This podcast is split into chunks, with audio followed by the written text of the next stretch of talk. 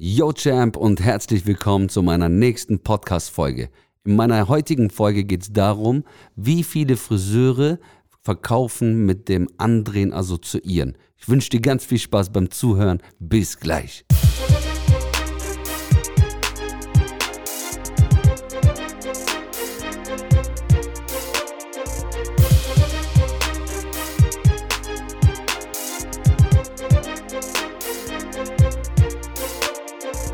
So, dann legen wir mal los. Ich werde dir heute in dieser Folge ein paar simple Beispiele dazu machen, damit du es noch einfacher hast, um dich reinzufühlen, was ich wirklich damit meine. Und zwar, weißt du, ich bin so viel in Deutschland unterwegs, bei ganz vielen Friseure. Und die meisten Friseure assoziieren wirklich das Verkaufen mit dem Andrehen. Und deswegen haben auch die meisten Mitarbeiter Angst, etwas zu verkaufen, weil sie meinen, ups, die Kundin zahlt ja jetzt schon 180 Euro, ich kann ja nicht noch mehr irgendwas anbieten, weil sonst wird sie denken, warum mache ich das? Und das ist falsch. Weißt du, verkaufen heißt für mich ganz kurz und knackig erwähnt, eine Hilfe. Guck mal, du hörst mir ja gerade zu. Du hörst mir wahrscheinlich über irgendwelche Kopfhörer zu oder über dein Handy, über dein Auto. Jede Quelle, die du gerade nutzt, musstest du ja kaufen. Hatte jetzt Apple wirklich was angedreht?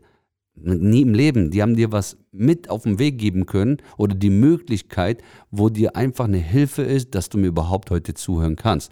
Und wenn du das in deinem Friseursalon so siehst, dass alles, was du an Dienstleistungen oder Produkte anbietest, eine Hilfe für deinen Kunde ist und nicht ich drehe es ihm an, wirst du ein ganz anderes Denken wieder darüber kriegen, wo es dir persönlich aber auch viel leichter machen wird, dass du es am Kunde geil rüberbringst und der dir sogar noch dankt, dass du was Innovatives oder Exklusives hast, dass kein anderer Friseur um die Ecke es ihm geben kann.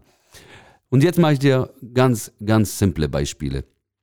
Ich weiß nicht, ob du schon mal im Fußballstadion warst. Wenn nein, warst du vielleicht mal in einem Konzert. Wenn auch nein, bin ich mir sicher, dass du in einem, im Kino mal warst.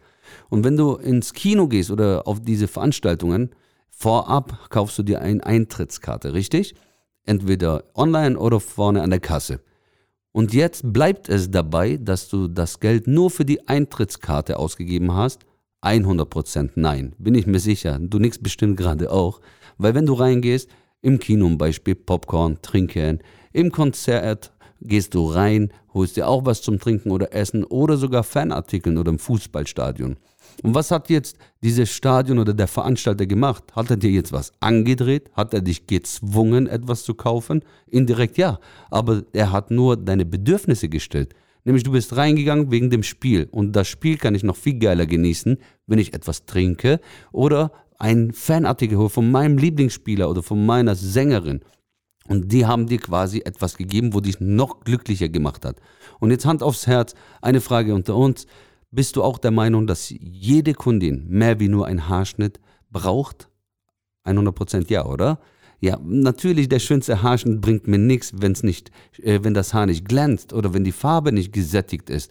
Und jetzt kommt man automatisch bei den Friseuren oder die meisten kommen automatisch in diesen André-Modus rein. Sehe das bitte nicht mehr so, sondern sehe es so, ich biete in meinem Salon Dienstleistungen an, damit ich meine Kunden noch glücklicher mache, damit ich die Haare, wofür ich lebe, wo ich jeden Morgen dafür in den Salon gehe, noch schöner mache.